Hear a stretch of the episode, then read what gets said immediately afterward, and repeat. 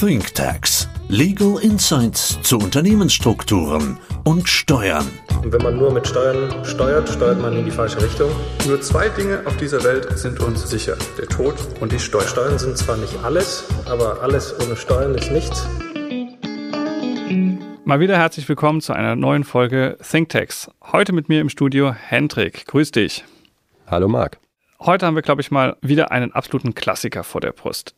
Ein Mandant von mir, der früher als Bauunternehmer tätig gewesen ist, der hat sich aus seinem operativen Geschäft weitestgehend rausgezogen, ist aber natürlich noch sehr immobilienaffin. Und wie das immer so im Leben ist, er hat dann mal das ein oder andere Objekt privat gekauft, hält das auch noch, das wurden mehr. Und er stellt sich immer wieder die Frage, was ist denn für mich die eigentlich richtige Struktur, um eine Immobilie zu kaufen? Kaufe ich die privat? Kaufe ich die über eine GmbH, über eine vermögensverwaltende GmbH? Gibt es noch ein anderes Vehikel?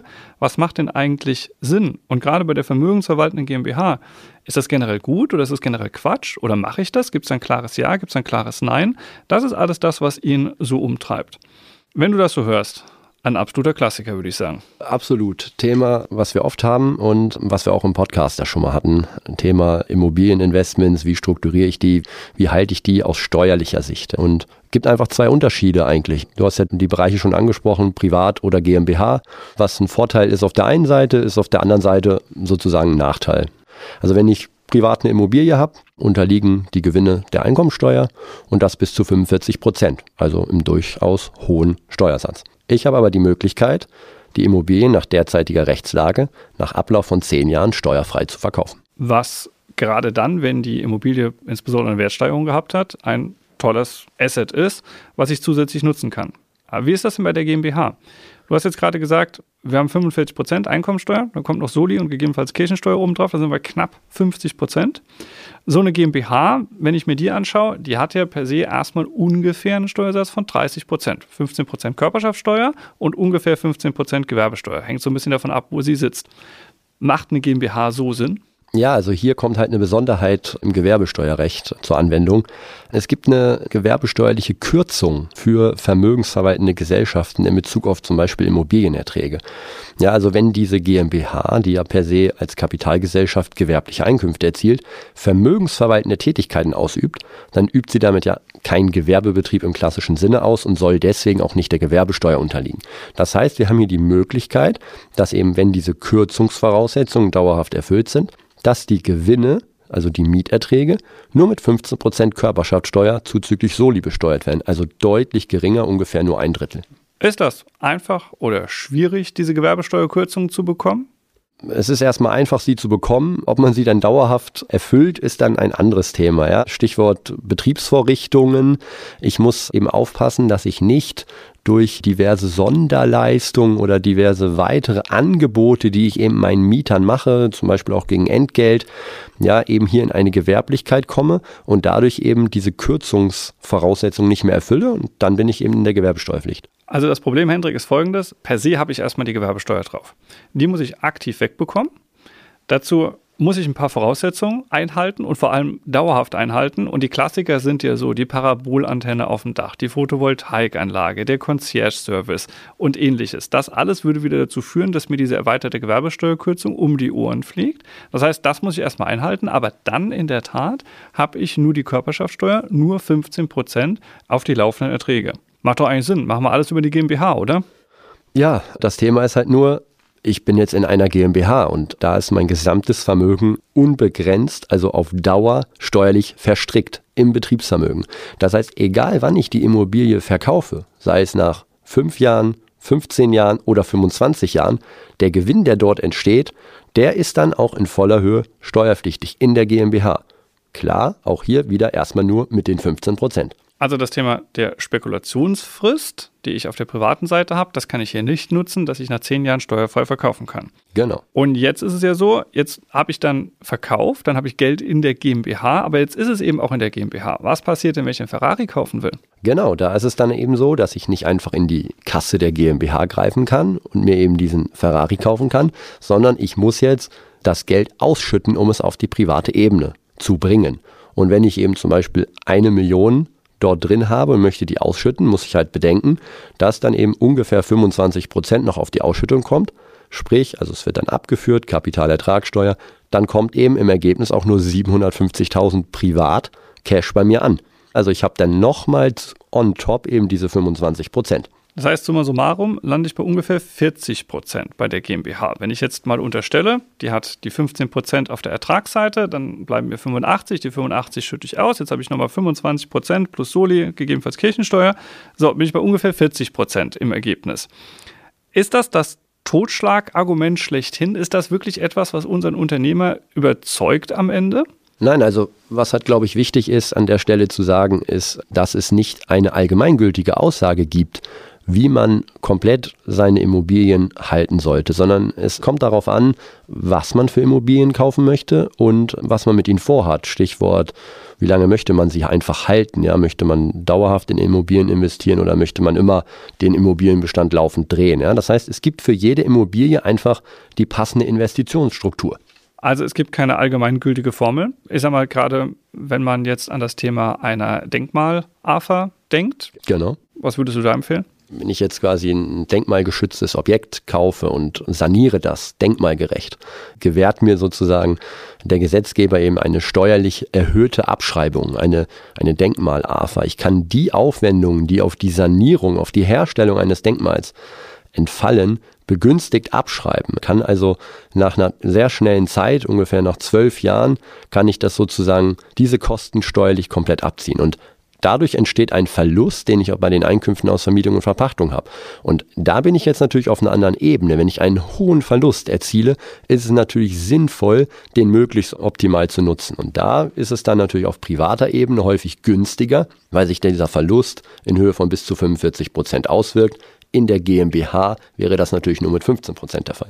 Guter Punkt. Das heißt, bei der AFA-Immobilie eher im Privatvermögen, weil ich da die Chance habe, dann die Verluste gegenzurechnen gegen andere Einkünfte. Genau. Ansonsten vielleicht so als Faustformel, Hendrik, an der Stelle, dadurch, dass die vermögensverwaltende GmbH eine geringe laufende Besteuerung hat, je mehr Rendite ich erziele, also bei renditestarken Objekten, hohe Mieterträge, macht die GmbH eher Sinn. Wenn ich auf das Thema eines Wertzuwachses spekuliere und den steuerfrei am Ende haben möchte, ist es auf der privaten Seite interessanter, weil ich dann nach zehn Jahren steuerfrei veräußern kann. Genau. Jetzt, wie ist das denn, wenn man sich so in einen klassischen Immobilieninvestor mal hineinversetzt, Hendrik, ist das denn deren Denke, dass die sagen, naja, auf der GmbH-Ebene, da zahle ich 15% Ertragssteuer und dann schütte ich alles aus, dann bin ich durchgerechnet bei 40%. Das ist alles richtig, aber ist das das, was man sich überlegt?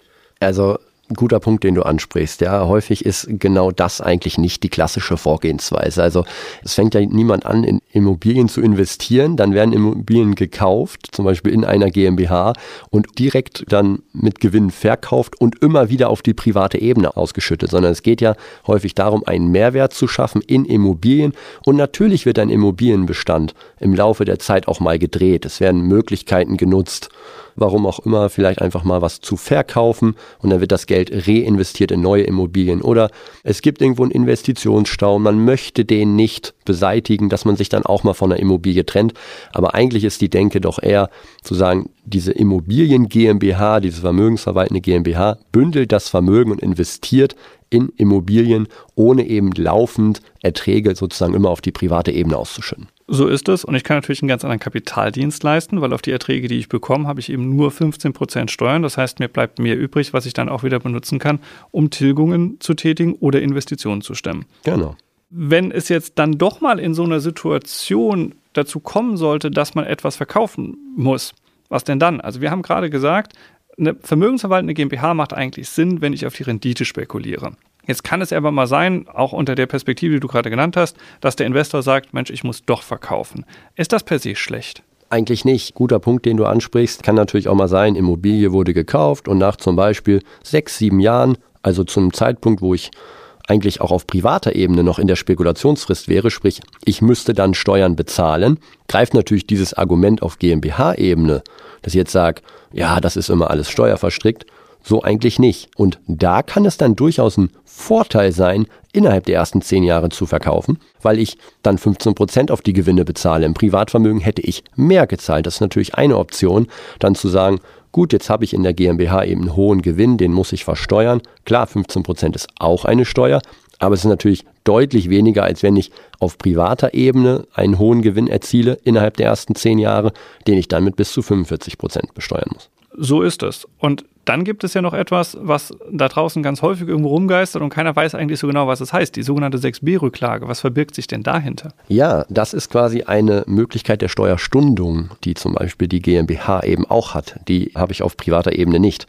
Wenn eine GmbH zum Beispiel jetzt eine Immobilie gekauft hat und hat vor, diese langfristig zu halten, ordnet diese also dem Anlagevermögen in der Bilanz zu. Und für mindestens sechs Jahre wird diese Immobilie gehalten. Das ist wichtig. Wenn es nur vier Jahre sind, sind die Voraussetzungen nicht erfüllt. Aber wenn dann zum Beispiel nach sechs, sieben Jahren verkauft wird, dann ist es möglich, dass man eben auf Antrag diesen Veräußerungsgewinn, der jetzt entsteht, eben nicht sofort versteuern muss. Das heißt, du hast einen Steuerstundungseffekt. Du musst natürlich wieder reinvestieren, aber für dieses Reinvestieren hast du auch ein paar Jahre Zeit. Wie viel sind es konkret, Hendrik? Genau, es sind im Regelfall vier Jahre. Das heißt, wenn ich verkauft habe, habe ich einen Gewinn, zum Beispiel eine Million, normal müsste ich darauf Steuern zahlen, sind 15 Prozent weg. Jetzt kann ich sagen, nein, ich möchte reinvestieren, dann stelle ich diesen Gewinn in eine steuerfreie 6b-Rücklage ein. Das wird dann quasi in meiner Steuerbilanz so eingebucht. Und da steht sie jetzt, bis ich investiere. Und ich habe jetzt bis zu vier Jahre Zeit, mir ein neues Vermietungsobjekt zu kaufen. Und dann kann ich diese 6b-Rücklage übertragen auf die Anschaffungskosten von diesem Objekt damit ist sie weg. Ich musste den Gewinn nicht versteuern. Und ich zahle jetzt quasi Steuern über eine sehr lange Zeit an das Finanzamt. Warum? Weil ich übertrage die 6b-Rücklage bedeutet, ich reduziere die Anschaffungskosten von meinem neu erworbenen Objekt, insbesondere vom Gebäudeanteil. Das heißt, ich schreibe jetzt über die nächsten 30, 40, 50 Jahre weniger ab. Weniger Aufwand bedeutet mehr Gewinn und das ist letztendlich der Effekt. Ich bekomme eigentlich ein steuerfreies Darlehen vom Staat für eine sehr lange Zeit. Ich zahle die Steuer nicht heute in eins, sondern über einen Zeitraum von mehreren Jahrzehnten. Also zusammengefasst, die vermögensverwaltende GmbH ist ein spannendes Vehikel. Man muss darauf achten, dass keine Gewerblichkeit reinkommt, sonst klappt das mit der erweiterten Gewerbesteuerkürzung nicht. Da gibt es ein paar Erleichterungen, das brauchen wir jetzt vielleicht alles gar nicht besprechen. Hier in dieser Folge, da lohnt sich eine ganz eigene Folge dazu am Ende. Aber es ist spannend für bestimmte Objekte, vor allem die, die eine hohe Rendite abwerfen. Aber auch bei den anderen, du hast gerade geschildert, gibt es Möglichkeiten. Jetzt haben wir das Thema Privat besprochen, wir haben das Thema vermögensverwaltende GmbH besprochen. Siehst du noch ein drittes Vehikel, was man benutzen könnte, um Immobilienvermögen Vermögen aufzubauen? Ja, also was man ja in der letzten Zeit auch vermehrt immer mehr sieht, ist einfach eine Familienstiftung als Immobilienholding sozusagen zu nutzen. Das kommt auch immer häufiger, dass man eben, wenn man an dem Punkt ist, man sagt, man möchte jetzt mit Immobilieninvestments anfangen, dass man dann eben auch sagt, man setzt dies auf unter einer Stiftung. Okay, wunderbar. Wir haben schon häufiger erklärt, dass eine Stiftung wie eine Körperschaft tickt. Wo ist denn der Unterschied zur vermögensverwaltenden GmbH? Ja, sie tickt wie eine Körperschaft und da liegt also auch der Besteuerung mit 15 Prozent. Aber die Stiftung ist per se eben nicht gewerblich. Also die Kapitalgesellschaft ist automatisch, quasi Kraftrechtsform, führt sie einen Gewerbebetrieb aus. Und das ist bei der Stiftung erstmal nicht so. Guter Punkt. Und dann habe ich natürlich die klassischen Stiftungsvorteile, die wir schon relativ häufig erwähnt haben. Ich kann das Vermögen innerhalb der Familie bündeln. Ich kann auch Schattenrechnungen machen zugunsten von bestimmten Abkömmlingen. Ich habe keine Zersplitterung im Erbfall. Die ganzen Themen, die uns durchaus bekannt sind. Gibt es ansonsten Vorteile aus deiner Sicht, die wenn du jetzt die vermögensverwaltende GmbH neben die Stiftung legst, für die Stiftung sprechen? Naja, die Stiftung hat eben auch noch die Möglichkeit, dadurch, dass sie eben keinen Gewerbebetrieb ausübt und auch nicht der Gewerbesteuer unterliegt, kann sie eben auch Immobilien nach Ablauf von zehn Jahren nach aktueller Rechtslage steuerfrei verkaufen.